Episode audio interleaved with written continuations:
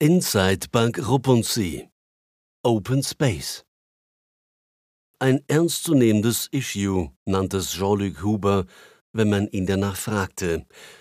Und auch wenn man ihn nicht danach fragte, erzählte er allen davon. Von Roland Benz und seinem eigentümlichen Verhalten, wenn er während der Arbeit regelmäßig und länger in die Schublade seines Rollkorpus hineinstarrte. Huber hätte schwören können, dass er Benz dabei hin und wieder sprechen sah.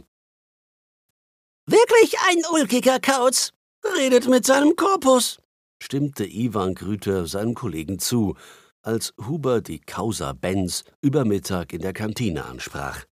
Und die gefüllte Kaffeetasse selbstverständlich immer schön griffbereit auf dem Schreibtisch, führte Huber weiter aus. Grüter schüttelte mehrmals verständnislos den Kopf, bevor er sich äußerte. Darum, sagte er. Darum was? Darum kommt Benz in aller Herrgottsfrühe zur Arbeit.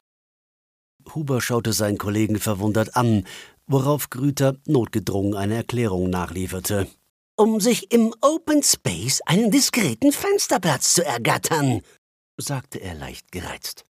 Sagt wer? Eigenmann. Der spinnt auch und ist schon um sieben im Office. Käme mir nie in den Sinn, kommentierte Huber mit eindeutiger Grimasse. Er, der laut eigener Aussage vor neun Uhr morgens im Büro nicht zu gebrauchen war und gemäß übereinstimmender Beurteilung seines Vorgesetzten und seiner Arbeitskollegen auch nachher nicht.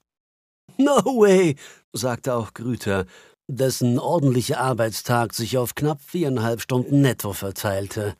Trotz vollem Mund musste er wegen des absurden Gedankens lachen. Wie schmeckt eigentlich das Lachsfilet? fragte sein Gegenüber bei dieser Gelegenheit. Grüter winkte bloß ab.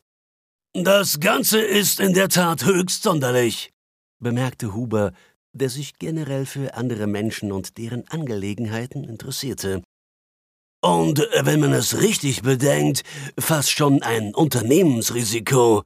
Im Grunde müsste man Benz der Personalabteilung melden. Workforce Management, korrigierte Grüter. Sag ich doch. Anmerken tut man ihm aber nichts, setzte Grüter hinzu. Nicht mal eine Alkoholfahne, bestätigte Huber. Wodka? Vermutlich. Beide stocherten sie jetzt lustlos in ihren Tellern herum, während ihre Blicke beobachtend im Raum herumschweiften. Oh, wenn man vom Teufel spricht, da kommt er ja, flüsterte Huber, als Benz wie gewohnt um exakt zwölf Uhr das Personalrestaurant betrat und sich in der Warteschlange vor dem Salatbuffet einreihte. Wahrhaftig ein komischer Vogel, wiederholte Frühesser Grüter sein Urteil. Schon wieder sich kleidet.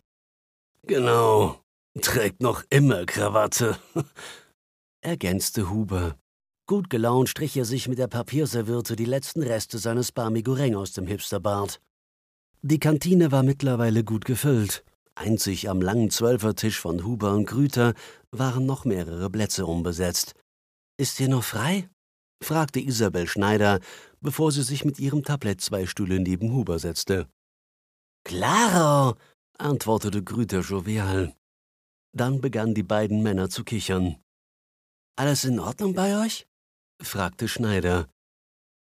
Bei uns schon, antwortete Huber und deutete mit dem Kopf Richtung Benz. Schneider brauchte einen Augenblick, bis sie sein seltsames Gebaren verstand. Rolli Benz? fragte sie verwundert. Esattamente, erwiderte Grüter dümmlich grinsend. Rührend, nicht wahr? Nicht wahr? wiederholte sie, da keiner von beiden reagierte. Krächzte Grüter beim zweiten Mal. Er klang ziemlich authentisch, derweil Huber immer noch fragend dreinblickte. Ja doch, wie liebevoll Rolli sich seit Streichung des Pflanzendienstes um seinen kleinen Drachenbaum kümmert. Text von Martin Taufer, gesprochen von Matthias Heil. Eine Zusammenarbeit von The Onliner und Speech Academy Schweiz.